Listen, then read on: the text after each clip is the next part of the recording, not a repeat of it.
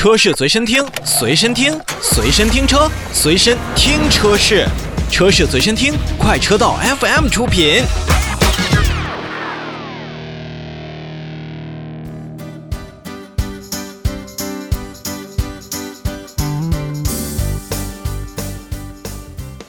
我们来看今天的最后一条召回信息。宝马中国也是向国家市场监督管理总局备案了召回计划，决定从明年的一月一号开始召回生产日期从二零二零年五月二十九日到二零二零年九月十一日生产的部分进口 X 五、X 六、X 七以及 X 五 M 汽车，共计七百四十台。那么这些动辄八九十万甚至上百万的宝马 XG 车型到底怎么了呢？那召回范围内的车辆呢？由于供应商生产过程当中的失误，车辆的前桥架的右前拉杆轴承可能并没有焊接牢固。那么在焊缝处呢，如果在车辆使用中，进行了开裂，可能就会造成咱们车辆的右前轮脱落，导致车辆会发生一些事故，甚至是侧翻，存在比较大的这种安全隐患。那么宝马中国呢，也将会使用正常批次的这个零件，对于召回范围内的车辆呢进行一个免费的维修。对于美国工厂所生产的车辆，也就是咱们 VIN 的首字母是 W，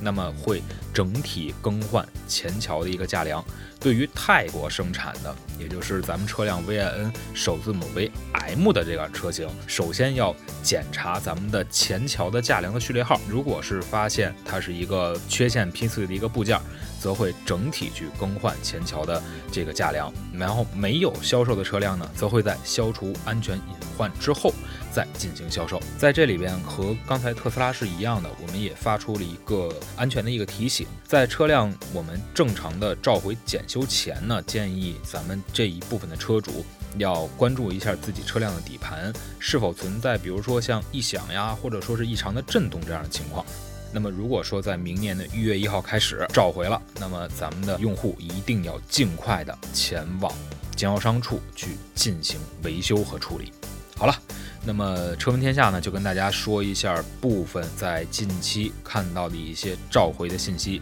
那么也是让大家呢小心为上，那么有一个安全的驾驶的习惯，并且在不管是城市道路还是高速道路，都要有一个比较好的心态，安全使得万年船。